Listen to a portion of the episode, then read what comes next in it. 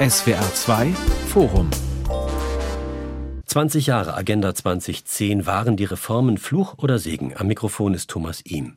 Als Bundeskanzler Gerhard Schröder am 14. März 2003 vor den Deutschen Bundestag trat und 90 Minuten sprach, begann das bislang umfassendste und komplexeste Reformwerk der jüngeren deutschen Geschichte.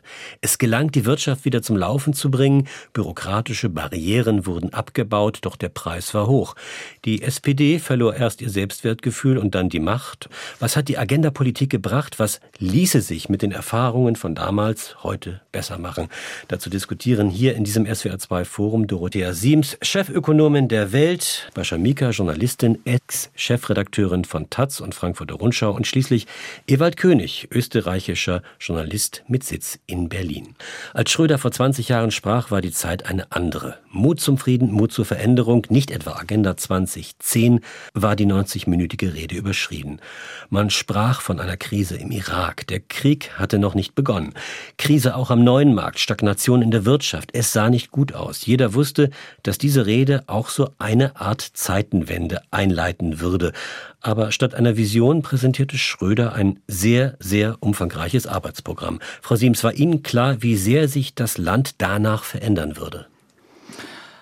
Es war äh, klar, dass äh, Schröder eine ganz andere Tonlage angeschlagen hatte. Einer der entscheidenden Worte war damals oder Sätze, wir müssen den Menschen mehr Selbstverantwortung wieder zumuten. Das war ganz andere, äh, eine ganz andere Aussage als das, was Rot-Grün in den ersten vier Jahren gemacht hatte, als es eigentlich immer darum ging, Reform nicht zu machen. Die, die Vorgängerregierung am Ende mit äh, angekündigt hatte, aber die Kraft nicht mehr hatte. Also Kohl war im Reformstau stecken geblieben und verlor die Wahl. Dann kam Schröder, hat da eigentlich gesagt, also wir machen keine Sparreformen und dann machte er mit der Agenda 2010 tatsächlich ein ganz großes Paket auf. Und es waren schon so ein paar Dinge, wie zum Beispiel die Praxisgebühr, die er da schon erwähnte, eine Teilprivatisierung der Rente. Also es waren einige Stichworte. Mir war nicht klar, dass er so viel wird umsetzen wollen tatsächlich.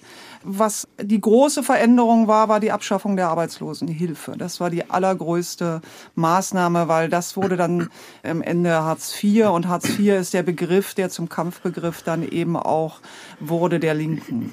Das britische Nachrichtenmagazin The Economist hatte Deutschland den wenig schmeichelhaften Beinamen kranker Mann Europas gegeben. Immerhin. Diesen Schmähtitel wurde Deutschland dann los. Aber zu welchem Preis, Herr König? Ja, erstens einmal muss ich sagen, dass ich damals sehr detailliert für die österreichische Zeitung Die Presse berichtet habe, weil das in Österreich auf großes Interesse gestoßen ist. Und zweitens bin ich sehr überrascht, dass das schon 20 Jahre her ist und äh, in welchem Zustand wir heute sind. Um zurückzukommen. Ja, aber erklären Sie das mal schnell. Warum sind Sie überrascht? Positiv oder negativ?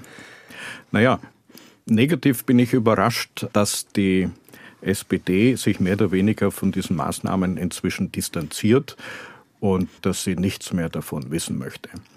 Und das ist schon die eine Überraschung. Sie könnte genauso gut sehr stolz sein auf diese harte Reformen von damals. Und ja, sonst bin ich überrascht einfach, wie schnell die Zeit vergeht und wie die SPD damals auf ihrem damaligen Tiefpunkt war mit 27 Prozent ich glaube, davon würde sie heute gerne träumen, wo sie so plus minus 20 Prozent äh, im Moment bei Sonntagsumfragen landet. Also 20 Jahre haben sehr viel gebracht mit dieser Reform. Viel Leid, muss ich sagen, auch, nicht nur Erfolge. Viel Leid kann ich vielleicht äh, gleich schildern mit einer Zeitung, der Berliner Kurier, eine Boulevardzeitung, hat damals mit Hartz IV und mit Agenda 2010 sofort gefürchtet, meine Leser werden jetzt sparen müssen und zunächst werden sie mal einsparen, die, die Berliner Kurier zu kaufen. Und deswegen haben die über Nacht eine ganz große Kampagne gemacht als Ratgeber. Und weil die Redaktion mit Urlauben und Krankenständen überfordert war, ist das bei mir gelandet und ich habe da ein eine Kampagne aufgestellt mit einigen Experten. Die Leser konnten sich telefonisch oder auch in Wohnmobilen, die in Einkaufszentren aufgestellt waren, äh, um Rat wenden. Und es war unglaublich, wie manche Leute so wirklich verzweifelt waren. Manche haben Selbstmordabsichten gehabt und äh, man musste ihnen manche Ratschläge geben, zum Beispiel, dass die Familie sich trennt und eigene Haushalte begründet. Also es war ein, ein fürchterliches Chaos damals. Niemand wusste wirklich genau, welche Konsequenzen Hartz IV hat. Gut, das hat sich längst alles normalisiert, mhm. aber es war damals wirklich eine unglaublich äh, schlechte Stimmung bei vielen Leuten. Der Wirtschaftsforscher Peter Bofinger, der ein paar Jahre lang im Sachverständigenrat zur Begutachtung der gesamtwirtschaftlichen Entwicklung mitgearbeitet hat, hat der These von der Wunderreform, so der Economist einige Jahre später, vehement widersprochen. Deutschland sei es gar nicht so schlecht gegangen, wie alle behaupteten. Auch ohne Hartz IV wäre Deutschland wieder nach oben gekommen. Nach dieser Einschätzung wäre die Agenda 2010 oder zumindest deren arbeitspolitischer Teil nichts weiter als ein symbolpolitisches Feuerwerk. Könnte er recht haben, Frau Mieker? Also ich kann Herrn Bofinger nur zustimmen, denn es gibt ja auch andere Wirtschaftswissenschaftler, die genau das sagen, dass der Mythos dieser Arbeitsmarktreform einfach komplett überhöht ist, dass sie auch gar nicht die Kraft gehabt hätte, den Wirtschaftsaufschwung und die Arbeitslosenzahlen wieder herunterzubringen. Und Symbolpolitik, ich glaube, das ist fast zu kurz gesprungen. Es geht eigentlich um viel mehr. Es ging um das Signal, an großen Teil der Bevölkerung, hier wird sich etwas ändern. Und diejenigen von euch, die abhängig beschäftigt sind, diejenigen von euch, die wenig Geld haben, diejenigen von euch, die es nicht aus eigener Kraft oder mit einem Vermögen im Hintergrund schaffen, sich ein vernünftiges Alter abzusichern und so, ihr, auf euch können wir verzichten. Ihr habt eigentlich kaum noch eine Chance. Wir erinnern uns auch, dass Schröder in dem Zusammenhang ja von der sozialen Hängematte gesprochen hat. Und ich erinnere mich gut daran, ich war damals schon ein paar Jahre Chefredakteurin der Taz und zu Beginn der rot-grünen Koalition Ende der 90er Jahre war natürlich die Redaktion ganz enthusiasmiert, weil sie sich darüber gefreut hat, dass es endlich eine grüne Regierung auf Bundesebene gibt. Aber mit Hartz IV ist natürlich ganz viel, wenn nicht schon früher, von dieser Euphorie zusammengefallen. Und eine Sache, die ich auch gerne hier mit meinen MitstreiterInnen diskutieren würde, der SPD ist die Reform brutal auf die Füße gefallen. Völlig zu Recht meiner Meinung nach, weil die SPD damit einfach an ihre Kern, also sie, hat ihre Kernidentität geschreddert. Aber was mich eben wundert und was ich, was ich gerne auch, auch besprechen würde, warum sind die Grünen so gut davongekommen? Wir dürfen nicht vergessen, auch die Grünen hatten teilweise in ihrer Partei eine wichtige linke Strömung. Und dennoch redet niemand im Zusammenhang von der Katastrophe im Zusammenhang mit Hartz IV, dass die Grünen auch die Verantwortung trugen, obwohl sie ja der kleinere Koalitionspartner waren. Frau, Frau Mika, ich würde ganz gerne, Frau Mika, da aber noch einmal widersprechen. Also Sie haben Herrn Professor Bofinger als ehemaligen Wirtschaftsweisen genannt. Das stimmt. Er war auf dem Ticket. Es gibt immer einen von fünf Wirtschaftsweisen, die auf dem Gewerkschaftsticket kommen. Einen kommt, einer kommt von den Wirtschaftsverbänden und einer von den Gewerkschaften. Herr Bofinger ist der, der von den Gewerkschaften kam und die Gewerkschaften waren natürlich absolut kontra. Aber, aber was man sagen muss, ganz kurz, ich, ganz nein, kurz, Moment, ich, nein, aber, aber Sie haben mich sofort unterbrochen. Was ich sagen will, ist, wir hatten die 90er Jahre mit rasant wachsenden Arbeitslosenzahlen und das war das, was auch The Economist eben festgestellt hatte. Es tat sich nichts im Positiven. Mit jeder Rezession ging es weiter nach oben. Es war keine, nicht abzusehen, dass sich das ändert. Und äh, die Agenda 2010 hat nicht dazu geführt, was ihr oft angehängt wird, dass die Schere zwischen Arm und Reich auseinanderging. Das stimmt nicht. In den 90er Jahren ist sie auseinandergegangen, weil Arbeitslosigkeit macht die Menschen arm. Und wir haben seither eine Schaffung von mehr als fünf Millionen Arbeitsplätzen gehabt. Jetzt kommt das Argument, das sind aber oft Niedriglohnarbeitskräfte. Das stimmt. Es sind viele Langzeitarbeitslose da reingekommen, die eben entsprechend äh, nicht eben hoch eingestiegen sind. Aber seit 2010, also mit ein bisschen Wirkung, Arbeitsmarkt braucht immer ein bisschen, sind sämtliche Einkommen nach oben gegangen und seit 2015 besonders auch im unteren Bereich. Wir haben die Älteren zu einem hohen Maße in Arbeit wiedergebracht, was vorher war man mit 50 weg vom Arbeitsmarkt, weil sobald man den Arbeitsplatz verloren hatte, eigentlich chancenlos.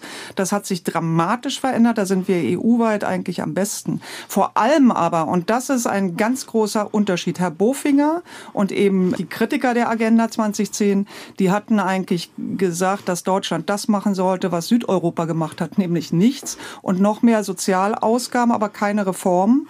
Und wir haben gesehen bei der Finanzkrise, Deutschland ist weitgehend unbeschadet aus der Finanzkrise 2009 hervorgekommen, hat danach sehr schnell auf dem Wachstumspfad zurückgefunden und hat im hohen Maße qualifizierte Zuwanderer angezogen, hat einen Arbeitsmarkterfolg gehabt, der war seit dem Zweiten Weltkrieg eigentlich einzigartig, während Südeuropa versank in Jugendarbeitslosigkeit, in Krise. Und das ist der große Unterschied. Wir haben, sind mit der mhm. Agenda 2010 fit geworden und die Gewerkschaften und Tarifpartner haben dazu beigetragen. Die haben, also es ist nicht nur die Agenda, es war ein ganzes Klima einer Erneuerung, dass man sagte, Deutschland stellt an sich Ansprüche, sie wollen vorne mitspielen, sie wollen was leisten. Und daran hatte Schröder appelliert und dieses ganze Land hat mitgezogen, nur die Gewerkschaften und die Linke, die sich dann eben ja mit äh, äh Frau.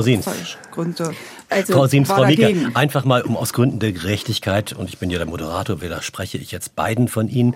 Äh, jede Reform produziert Gewinner und Verlierer. Ein Reformwerk wie die Agenda 2010, wo es um umfangreiche Maßnahmen ging, in der Wirtschaft, am Arbeitsmarkt, in der Krankenversicherung, in der Familienpolitik, in der Rentenpolitik, produziert natürlich auf vielen verschiedene Weise viele verschiedene Gewinner und Verlierer. Die ursprüngliche Frage, die Sie beide aufgeworfen haben, die richte ich jetzt einfach mal an Herrn König. Was war denn das eigentliche Motiv? War es das ehrliche Bemühen, das Land voranzubringen oder steckte da auch der Zynismus mit drin? Kollateralschaden gibt's immer, die habe nichts, wir eben Pech gehabt. Also mir ist in dem Zusammenhang ein Zitat von Gerhard Schröder in Erinnerung, das sinngemäß so gelautet hat, wer zu faul ist zum Arbeiten, kann nicht mit der Solidarität der Allgemeinheit rechnen. Das war sicher ein Motiva eine Motivation für die Reform und hat ja tatsächlich zum Abbau der damals sehr hohen Arbeitslosenzahlen beigetragen, als die Arbeitslosenunterstützung und die Sozialhilfe zusammengelegt wurden. Also ich glaube, das hat schon geholfen und Schröder hat das mit großem Widerstand in der eigenen Partei, wir haben das schon erwähnt, unter Gewerkschaften durchgeboxt, äh, musste damit rechnen, dass er bald absolviert wird. Und ich habe noch in Erinnerung, wie Oskar Lafontaine ihn massiv angegriffen hat. Also er sprach sogar von stalinistischen Methoden und, und so weiter. Also es gab die größten Widerstände aus der eigenen Partei. Ich zitiere mal die Antwort von Angela Merkel auf Gerhard Schröder nach dieser Rede. Sie sagte, ich habe Ihnen zugehört, wie Sie sich Schritt für Schritt relativ mühevoll durch Ihr Referat gearbeitet haben. Auch der Vernunftbeifall, der nur zu erklären ist, weil es bei Ihnen keine Alternativen gibt, kann nicht darüber hinwegtäuschen. Der große Wurf für die Bundesrepublik Deutschland war das mit Sicherheit nicht. Was sagen uns diese Worte heute, 20 Jahre später? Na, man muss sagen, Merkel hatte einen radikalen, also in der Zeit für die Union radikalen Kurs. Die war extrem wirtschaftsnah unterwegs, also ganz anders, als sie nachher tatsächlich agiert hatte. Ne?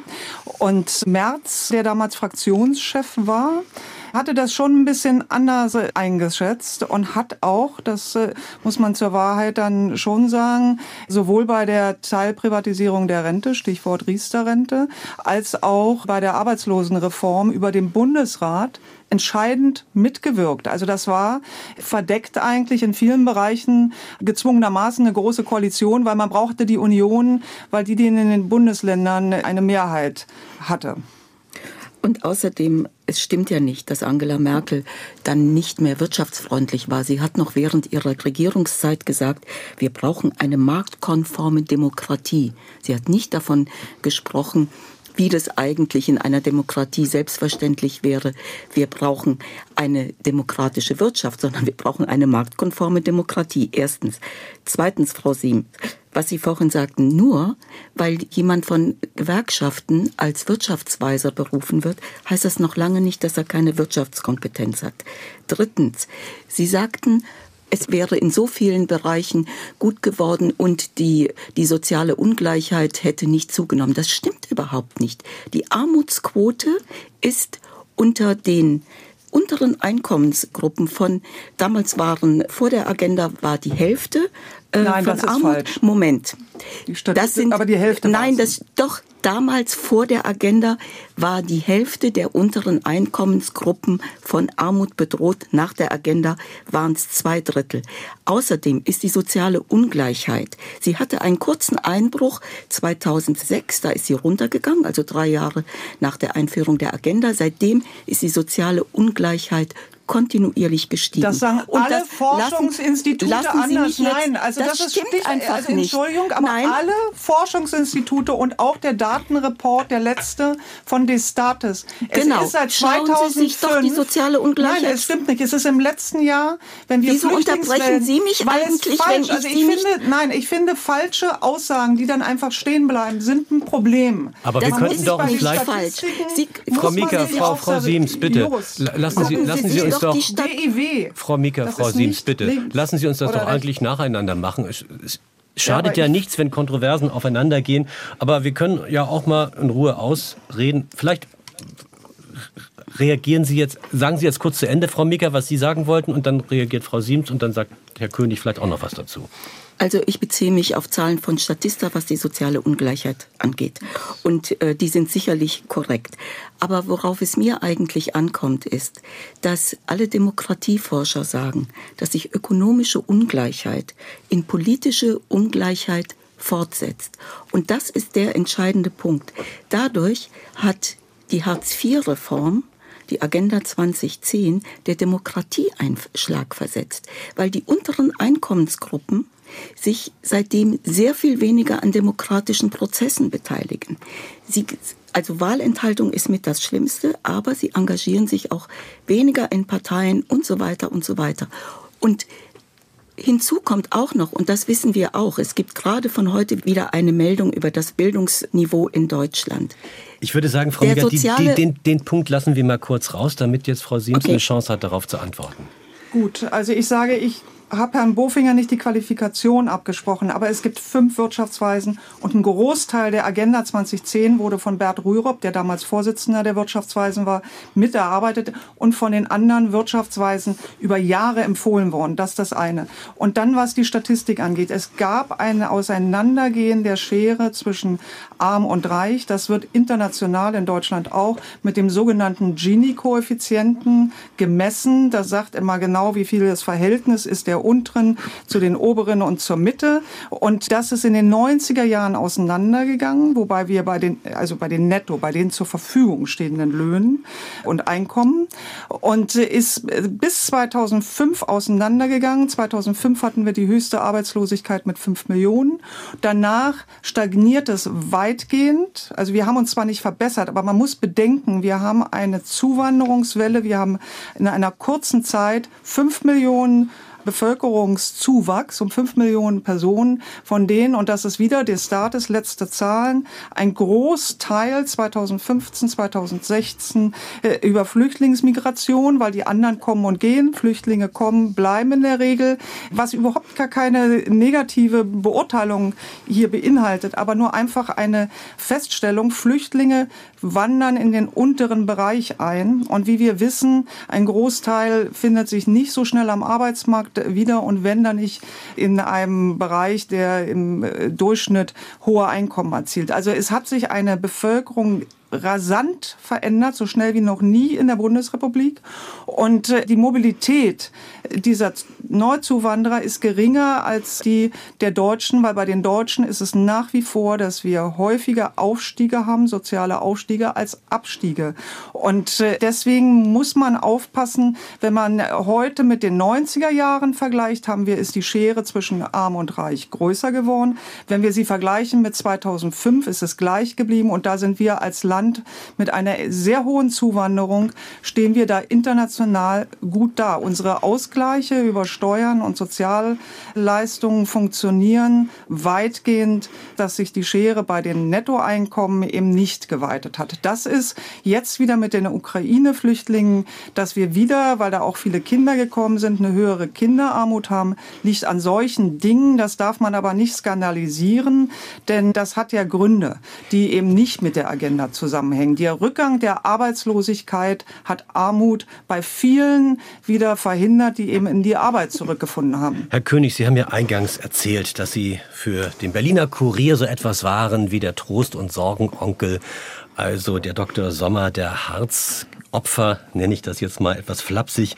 Das eine ist ja so eine statistische, politische, juristische, wirtschaftswissenschaftliche Betrachtung. Das andere ist einfach die Ebene, die Erfahrungen, die konkreten Sorgen und Nöte der Menschen. Was, was haben Sie erlebt? Hat es da wirklich diesen Umschwung gegeben?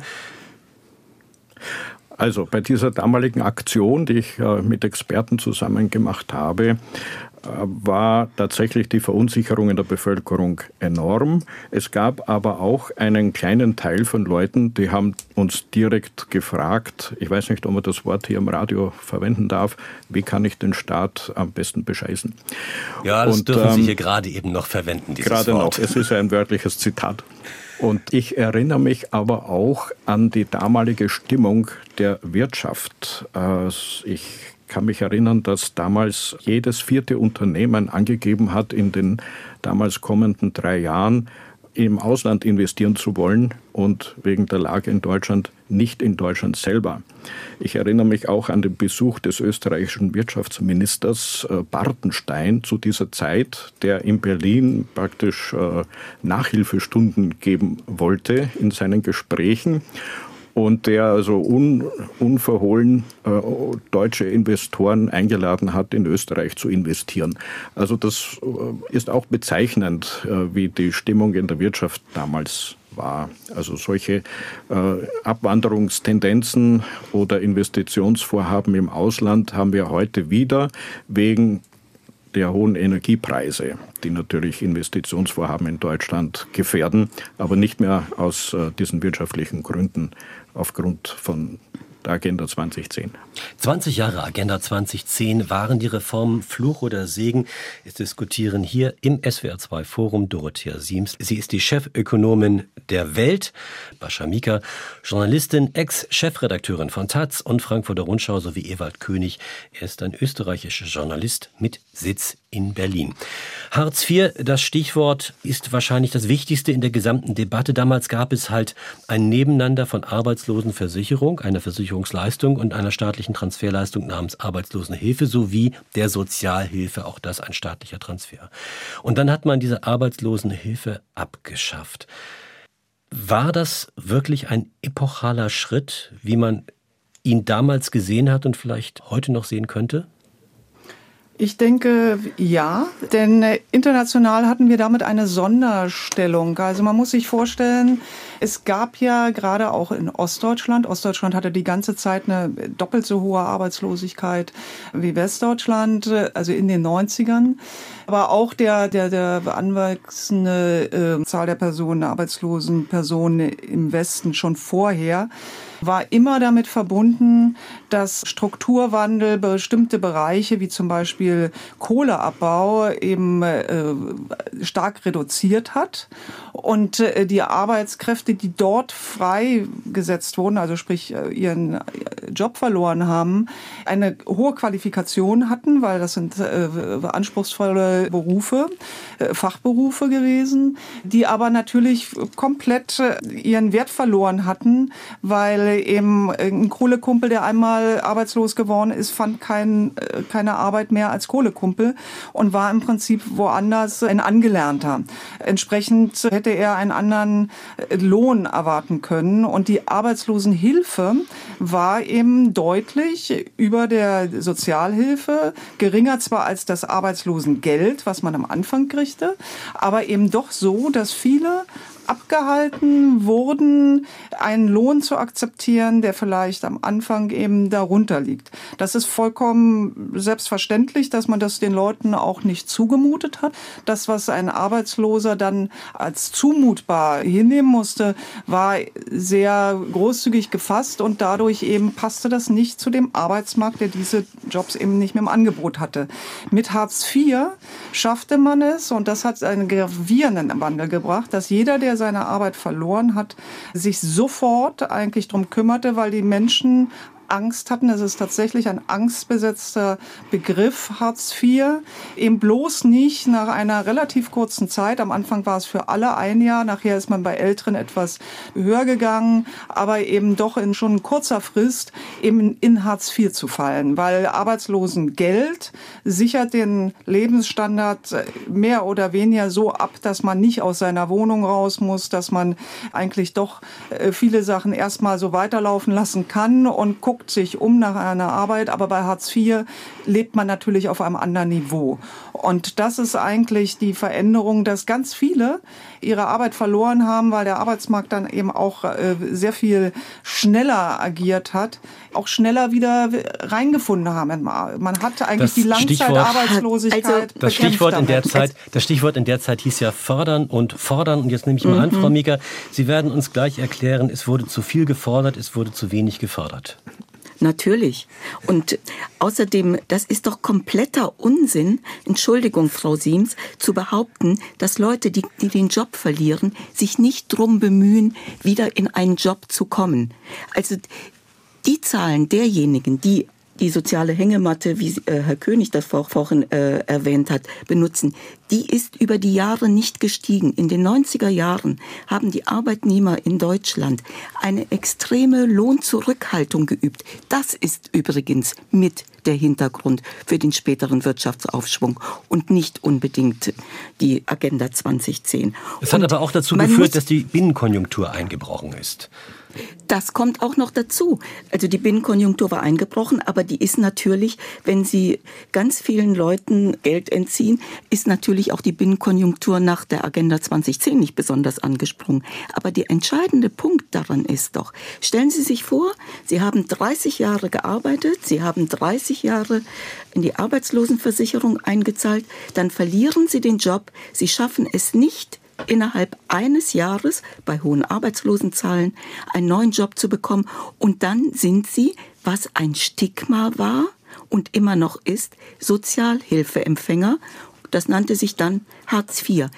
Dieses Selbstwertgefühl, das dabei beschädigt wird, ist einfach eine Unverschämtheit gegenüber denjenigen, die das ganze Land, die ganze Wirtschaft, denn das sind die Arbeitnehmer und der kleine Mittelstand, aufrechterhalten, die das ganze Sozialgefüge aufrechterhalten. Und plötzlich wird, wird denen gesagt, na ja, egal ob du 30 Jahre, 35 Jahre, 40 Jahre vielleicht sogar eingezahlt hast, nach einem Jahr bist du Sozialhilfeempfänger. Und das hat dermaßen viele Leute gekränkt, frustriert und deprimiert und hat sie in eine Distanz zu diesem Staat gebracht, die wir seitdem kontinuierlich beobachten können, auch in Distanz zur Demokratie. Und das ist eine Katastrophe. Aber wir hatten doch fünf Millionen Arbeitslosen, denen ging es doch nicht gut. Also die Zahl, dass wir das reduziert haben, wenn man sich daran erinnert, wie das wenn war. Sie, wenn Sie dann, jetzt, äh, wir wollten ja hier, ich halte genau, mich ja jetzt, auch da, jetzt hat Frau Siems gerade mal das Reiderecht. Ja, wir, ähm, dass damals Schulabgänger, was hatten die Angst vor dem, vor der Ankunft auf dem Arbeitsmarkt nichts zu finden? Und das ist die Situation, die sich äh, in, in Südeuropa nicht verändert hat. Diese Generation Generation, die bei uns jetzt rangewachsen ist, und wir haben das eben vergessen. Man merkt, wie das vergessen worden ist, aber das war furchtbar. Das hat das Land gelähmt, weil keine diese Chancenlosigkeit ist eben gravierend gewesen, den Arbeitsmarkt dazu zu bekommen, dynamischer zu werden. Was ich ja vorhin sagte, es sind einige, das stimmt, äh, natürlich äh, in Hartz IV gefallen, aber der Großteil derjenigen, die arbeitslos geworden ist, kriegt seither, und das war relativ schnell der Fall, eben wieder eine Arbeit, aber es ist der Anspruchslohn gesunken. Also das heißt, man ist bereit, auch eine Arbeit anzunehmen, die vielleicht eben weniger bietet. Also ich sage nochmal das Beispiel Kohlekumpel war das so eindrücklich, weil Kohlekumpel richtig gut Geld verdient haben, aber und zwar eben deutlich mehr als und auch eine deutlich bessere Absicherung hatten, eine Sozialabsicherung als in anderen Fachkräftebereichen. Aber eben, wenn die dann es geschafft haben, im Handwerk unterzukommen, dann konnten sie sich natürlich auch entwickeln. Also diese Anreize, die Leute nicht dazu zu halten, zu sagen, ihr habt einen Anspruchslohn, der ist da, wo, wo ihr vorher verdient habt und wenn ihr dafür nichts kriegt, dann bleibt er eben langzeitarbeitslos, aber wir geben euch ja Arbeitslosenhilfe. Das wirkt vielleicht auf den ersten Blick sozialer. In den Folgen war es das nicht, weil der Anstieg der Langzeitarbeitslosen in den Jahren davor war so dramatisch und hat das Land viel, viel mehr in eine äh, Depression gebracht, als es nachher, als man merkte, es geht voran. Ich denke, das ist eben eine, eine andere äh, Sichtweise, die äh, andere Länder, also gerade auch Frankreich, hat Deutschland um diesen Reformerfolg sehr bemüht, äh, das, be, äh, beneidet. Das würde ich jetzt gerne mal Herrn König fragen. Wie ist es eigentlich mit dem Blick auf Außen, also auf Deutschland? Ist Hartz IV ein Unwort, Hartz IV eine Untat? Oder hat man auch gesehen, dass sich hier ein Land aufrappelt aus einer Erstarrung und Dinge tut, ja, die vielleicht auch Beachtung ja, glaube, verdienen? Mit der Distanz von heute und auch mit der geografischen Distanz aus den Nachbarländern, denke ich, haben die meisten Staaten Deutschland schon ja, Respekt gezollt äh, für diesen großen Schritt. Wobei ich einzelne Punkte herausgreifen möchte, die jetzt weniger mit Arbeitslosengeld oder Hartz IV zu tun haben, äh, sondern auch mit Maßnahmen zur Förderung von Existenzgründungen. Zum Beispiel hat Gerhard Schröder eingeführt, dass man auch ohne einen Meisterbrief ein Unternehmen gründen kann oder dass die Bauwirtschaft geförderte Kredite bekommt Natürlich war diese Frage mit Arbeitslosenhilfe und äh, Sozialhilfe Zusammenlegung das stärkste Thema, aber die anderen Maßnahmen waren eigentlich schon geeignet, die Konjunktur zu stärken und voranzubringen. Kommen wir nochmal auf die Frage zurück, die Bascha Mika ganz am Anfang aufgeworfen hatte und der ich gern nochmal nachgehen möchte, nämlich einerseits Hartz IV, überhaupt die gesamte Agenda-Politik hat die SPD wahnsinnig gerupft und die Grünen seltsamerweise überhaupt nicht.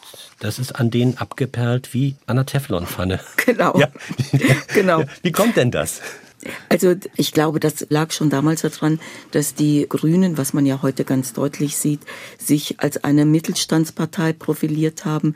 Der linke Flügel bei den Grünen damals schon nicht mehr so richtig das Sagen hatte und eben die Klientel die zur Wählerschaft äh, der Grünen gehört, davon weniger betroffen war. Also das waren halt nicht die unteren Einkommensgruppen. Und es gibt natürlich auch äh, viele arbeitslose Akademiker, aber damals gab es noch nicht so viele arbeitslose Akademiker wie heute oder die vor allem prekär arbeiten. Ich finde, das, das ist eine ziemliche Ungerechtigkeit. Wie gesagt, dass die SPD ihren Markenkern damit ein Stück aufgegeben hat und ihr das auf die Füße gefallen ist durch quasi zwei Jahrzehnte Diskussion über Hartz IV wodurch sie dann ja natürlich auch immer wieder versucht hat, nicht nur ihr Image zu retten, sondern eben auch, als sie dann in der großen Koalition war, einige Nachbesserungen durchzusetzen von Hartz IV. Aber es hängt der SPD natürlich immer noch an, weil sie unglaubwürdig geworden ist. Und weil natürlich bestimmte Folgen der Agenda, Frau Siems, die Sie eben auch nicht erwähnt haben, natürlich haben mehr Leute Jobs bekommen. Aber sagen Sie mir mal, was ist das für ein Job, der so prekär ist, dass ich dann trotzdem staatliche Zuschüsse brauche, weil die Arbeitgeber nicht bereit sind, vernünftig zu bezahlen? Und was sind das für Jobs, die auch durch die Agenda 2010, die Leiharbeit verstärkt wurde, verstetigt wurde, sich äh, die Unternehmen einen schlanken Fuß gemacht haben, weil sie eben sehr viel länger Leiharbeiter einstellen konnten, als, als es vorher der Fall war und so weiter und so weiter. Also, also Frau Siems, die ganze was, sind, was, was sind das ja. für darf Jobs? Ich noch einen Satz, so, da, darf Satz ich noch einen Satz, ja. noch einen Satz dazu sagen? Die Agenda 2010 ist doch nichts anderes als eine Abart des Neoliberalismus, wie wir ihn vorher in den USA durch Reagan und Thatcher in Großbritannien erlebt haben, über Jahrzehnte angedacht von neoliberalen Thinktanks und Schröder dachte dann, das mache ich hier auch mal. Also sind es jetzt eigentlich zwei Fragen, nämlich A, was ja. sind das für Jobs und B, ist das genau. Neoliberalismus?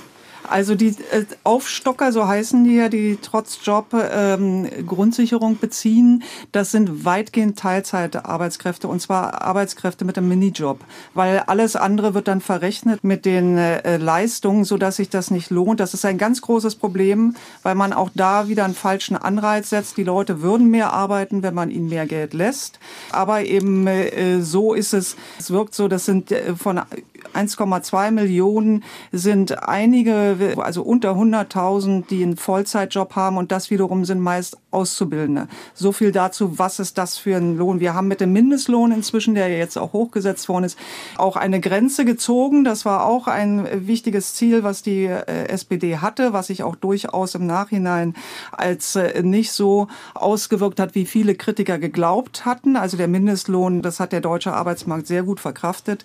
Und dass wir Niedriglohnbereiche haben. Ich sagte vorhin dieses Stichwort Zuwanderer, da sind viele ohne Qualifikation.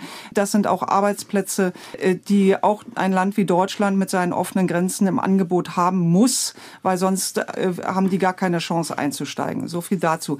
Die andere Frage mit den Grünen ist interessant, denn äh, dass die SPD damit sehr viel mehr das Thema sozusagen nicht los wurde, lag natürlich daran, dass sie bis auf vier Jahre mal zwischen 2009 und 2010 2013 war die SPD immer mit in der Bundesregierung. Also die ist ja nicht auf die Oppositionsbänke verwiesen worden, sondern sie hat in der Regierung mitgearbeitet und sie war sehr daran interessiert, die Gewerkschaften wieder an sich zu binden, weil die eben an die Linke sonst, äh, teilweise ja auch mit Verdi durchaus nah an den Linken inzwischen ist.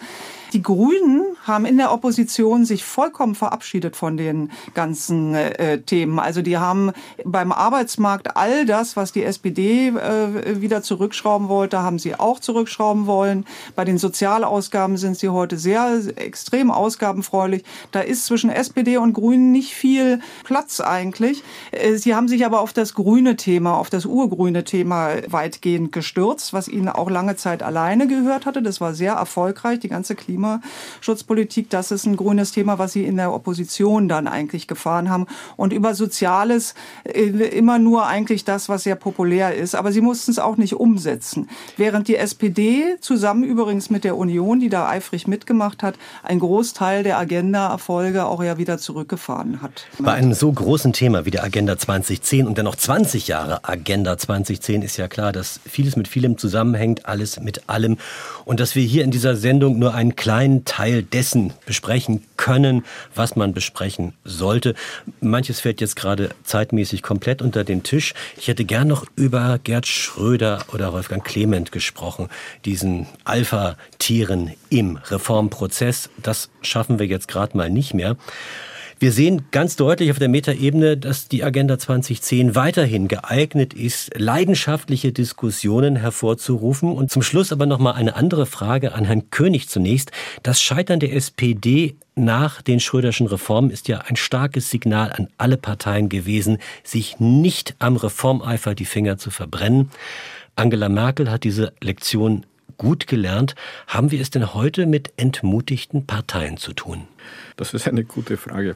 Äh, ich erinnere mich an Zitate von Angela Merkel damals, die selber gesagt hat, dass die Reformen von der Agenda 2010 unumkehr, unumgänglich seien. Also sie stand eigentlich damals dahinter. Heute sind die Parteien natürlich nicht mehr so groß, wie sie damals waren und sind daher ja vielleicht wirklich mutloser als damals, weil sie Angst haben, äh, noch mehr Wähler zu verlieren. Einen Aspekt möchte ich noch einbringen über die damalige Situation mit Gerhard Schröder und seiner Regierung. Ich bin eigentlich außenpolitischer Journalist und nicht äh, wirtschaftspolitischer Journalist. Daher denke ich auch an den Irakkrieg und die Rolle, die Deutschland damals gespielt hat. Das war natürlich auch ein, ein ganz starker Druck auf die Regierung Schröder. Man muss das im Zusammenhang sehen, was damals alles nahezu gleichzeitig gelaufen ist und auf die Regierung Schröder Druck ausgeübt hat. Noch ein interessanter Aspekt, äh, den ich beim Blättern in meinem Archiv äh, mit meinen Artikeln gefunden habe, ein gewisser Olaf Scholz, damals Generalsekretär der SPD, äh, hat damals ganz viel Kritik einstecken müssen. Er habe Gerhard Schröder, den Bundeskanzler, also sehr schlecht vorbereitet und schlecht beraten. Und nach außen hin hat er die Agenda 2010 ganz schlecht kommuniziert. Angeblich sollte das ja auch gar nicht Agenda 2010 heißen, sondern Agenda 2010. Das klingt nach Zukunft. Agenda 2010 klingt eher nach Aktenzeichen. Habe ich mal gehört. Auch der Name Hartz IV, den finde ich eigentlich unmöglich. Frau Siems, haben Sie den Eindruck, dass die Parteien mit der Agenda auch irgendwie ihren Mumm verloren haben? Ganz klar, das ist äh, wirklich tragisch, weil äh, die SPD hat, das hat ja vorhin Herr König auch schon gesagt, es versäumt das eigentlich als ihren Erfolg. Sie hat die Arbeits-, die Massenarbeitslosigkeit äh, äh, besiegt. Also Schröder hat immer von der Halbierung gesprochen. Damals dachte man, der Mann ist fantasiert. Man muss heute sagen, er hat noch mehr erreicht. Und natürlich nicht alleine. Ich sagte ja auch vorhin schon gesagt, die Gewerkschaften haben im Endeffekt Endeffekt dann mitgezogen ist. Wir sind nach vorne gekommen auf die Art und Weise. Und äh, aber für die Partei war es ein Problem. Lafontaine ist rausgegangen, der war ja Finanzminister, der ist äh, rausgegangen und hat das eben mitbetrieben, dass die SPD sich so geschämt hat dafür. Die Union hat es nicht feiern können, weil es eben von der SPD gemacht worden ist oder von Rot-Grün. Und Merkel hat genau das Gleiche gemacht mit der Öffnung der Grenzen 2015, 2016. Äh, äh, und in Folge haben wir die AfD im Bundestag sitzen. Also eigentlich die Parteien haben das, wofür sie ursprünglich mal standen, aufgegeben aus unterschiedlichen Gründen, aber haben eigentlich ihre Parteien damit extrem ja, an, an Größe einbüßen lassen. Und ich fürchte eben eine äh, Agenda in dieser Form wird es nicht geben, aber sie müsste auch gar nicht so aufs Sparen setzen. Es geht vielmehr darum zu sagen, wie erzeugt man Dynamik? Wie schafft man es in diesem Wandel, nicht alles defensiv und ängstlich zu sehen, sondern äh, das Land wieder so voranzubringen mit Zutrauen, aber eben auch solche Dinge, was Schröder auch gemacht hatte damals, wie Steuerentlastung, den Leuten mehr von ihrem Einkommen lassen, mehr selbst, äh, äh, auch selbst Eigenvorsorge einzufordern, was Schröder auch gefordert äh, gemacht hat. Ich denke, mit so einem Kurs, das ist auch Reform, aber es ist nicht eben einsparen, weil wir müssen heute äh, äh anders daran gehen. Es geht darum eben, dass alle möglichst leistungsbereit sind und mitmachen und weniger über Work-Life-Balance reden, sondern über das, was sie noch erreichen wollen. Auch Unternehmertum muss mhm. wieder gestärkt werden. Was bedeutet heute das Erbe der Agenda 2010? Also ich bin mir wirklich nicht sicher, ob man die Agenda mit anderen Reformen vergleichen sollte. Also und auch mit der Frage, ob unsere heutigen Parteien reformunfähig oder reformunwillig sind.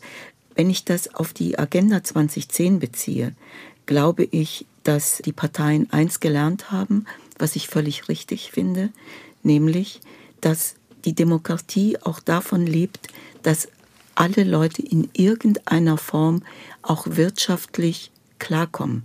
Und dass sie auch die Möglichkeit haben, ihren Kindern eine vernünftige Ausbildung zu geben, sich selbst halbwegs über Wasser zu halten und zwar möglichst nicht durch die Angst einer prekären Beschäftigung. Und dass sie das begriffen haben, glaube ich, sieht man also an der momentanen Regierung. Stellen Sie sich vor, es hätte eben keine Unterstützung gegeben, als die Energiepreise explodiert sind. Was hätte das für eine Unruhe gegeben. Und es geht jetzt nicht darum, zu verhindern, dass Leute auf die Straßen gehen, wenn sie unzufrieden sind, sondern es geht darum, dass sich alle als Teil dieser Demokratie und dieser Gesellschaft fühlen, dass sie sich zugehörig fühlen. Und dazu gehört eben auch eine gewisse soziale Balance, wobei es nicht um Gleichmacherei geht, das wird es nicht geben, aber dass wir versuchen, einen, den aller, allergrößten Teil dieser Gesellschaft mit mitzunehmen. Und dazu gehört eben auch eine vernünftige Arbeitsmarkt- und Sozialpolitik, wo die Leute wirklich das Gefühl, Gefühl haben, ich arbeite und ich kann dadurch mein Leben gestalten. Das war das SWR2 Forum zum Thema 20 Jahre Agenda 2010 waren die Reformen Fluch oder Segen mit Dorothea Siems, Chefökonomin der Welt, Bascha Mika, Journalistin, Ex-Chefredakteurin von Taz und Frankfurter Rundschau und Ewald König, österreichischer Journalist, Korrespondent mit Sitz in Berlin. Am Mikrofon war Thomas Ihm.